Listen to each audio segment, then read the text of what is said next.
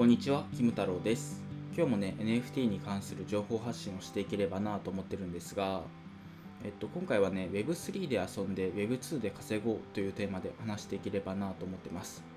Web3 ってね、まあ、稼ぐのが結構大変なんですよね。だからまだその経済的な基盤ができていない感じがしていて、まあ、例えば暗号資産とか買ってね、めちゃくちゃ大暴落する可能性もあるし、で、買った NFT がね、ハッキングで取られちゃうかもしれないし、で、なんか税金とかね、まあちょっと僕もまだ完璧には分かってないんですけど、まあ、ものすごい額取られるかもしれないじゃないですか。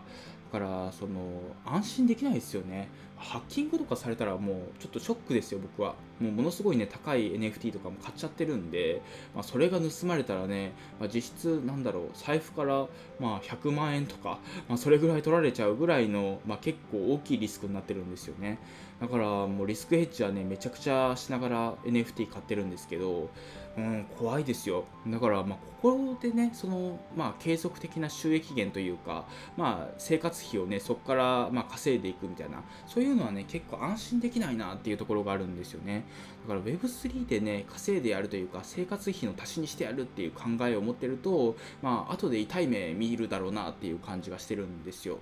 で、あとはね、やっぱり Web3 ってあんまり、なんだろう、大っぴらに稼いじゃいけないというか、まあ別に稼いでもいいんですけど、非中央集権的な考え方が Web3 ってあるじゃないですか。だからね、その、ある特定の人たちだけがめちゃくちゃ稼ぐみたいな、なんかそういうのをね、あんまり許してないんですよね。だからみんなで利益を共有しようみたいな、なんかそういうところがあるので、なんか稼いでやる、稼いでやるってぐいぐい行き過ぎると、なんかその反感を買うというか、まあ、意味嫌われちゃうところがあるのかなっていう気がしています。だからいろんな面でね Web3 で稼ぐってすごい大変なんですよねだからいろんなところに配慮しないといけないっていうところがあって、まあ、そこでその生活費とかね生計を立てていくっていうのはまだ早いまあ、1年後とか2年後とか、まあ、それぐらいになったらやっとできるようになってくるのかなっていう予想をしてるんですけど、まあ、今はねまだ早いかなっていう感じがします。だからこそね、別で収益源を作っていかないといけないなと思っていて、まあ、まあ、分かりやすく言うと、まあ、会社で働くとかね、そういうのが一番分かりやすいかなと思うんですけど、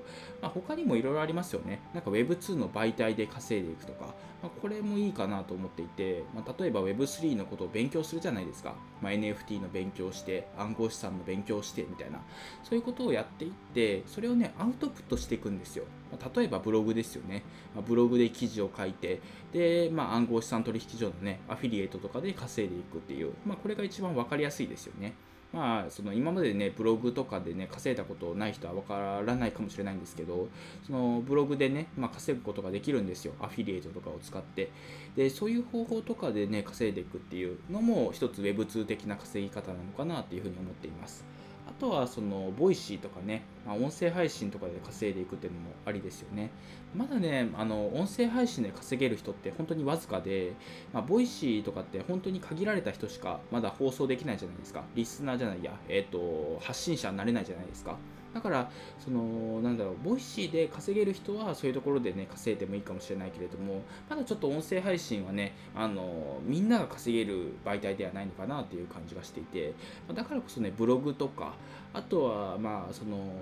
まだ Web2.5 っていうんですかね、まあ、Web3 を目指している会社とかで働いてみるとか、まあ、その Web3 で NFT の勉強とかね、そういうのをしていって、その知識を使って、まあ、Web2.5 の企業に転職をするとか、まあ、そういうところもね、一個ありなのかなと思っています。だから、まあ、今のうちにね、その Web3 を勉強していることによって、まあ、これからね、Web3 で稼げるようになっていくと思うんですよ。まあ、おそらく来年とかね、再来年ぐらいにはもう Web3 の業界で、まあ、仕事が増えて、まあ、そこで、ね、できる仕事っていうのがとても、まあ、お金が集まってくるというか、まあ、すごい高単価な、ね、案件とかをね、たくさんもらえるような仕事っていうのがね、Web3 に増えてくるのかなと思うので、まあ、今はね、辛抱ですよ。今はとりあえず Web2 で稼いでおこうというか、まあ、Web2 の媒体で、まあ、どんどんお金に変えていこうっていう、まあ、そういう、まあ、今時期なのかなって思ってるので、まあ、ここはね Web3 でその稼ぐぞ稼ぐぞっていう感じではなくって、まあ、Web3 の経験を生かして Web2 で稼ごうっていうそういう感じでねあの考えをシフトをしていくのがね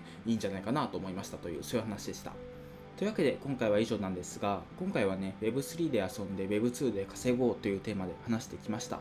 もう、まあ、もうすぐですよ。もうすぐ Web3 でもね、お金に変えられるというか、ちゃんとね、生活をね、できるような、まあ、時代になるのかなっていうふうに思ってるので、まあ、早いうちにね、Web3 を勉強してみて、触れてみて、で、Web3 でね、まあ、しっかり稼げるというか、その生計を立てられるようになったらね、まあ、そこでなんかみんなでね、その頑張って、より一層ね、Web3 をブーストできたらなというふうに思ってるので、ぜひ一緒に頑張っていきましょう。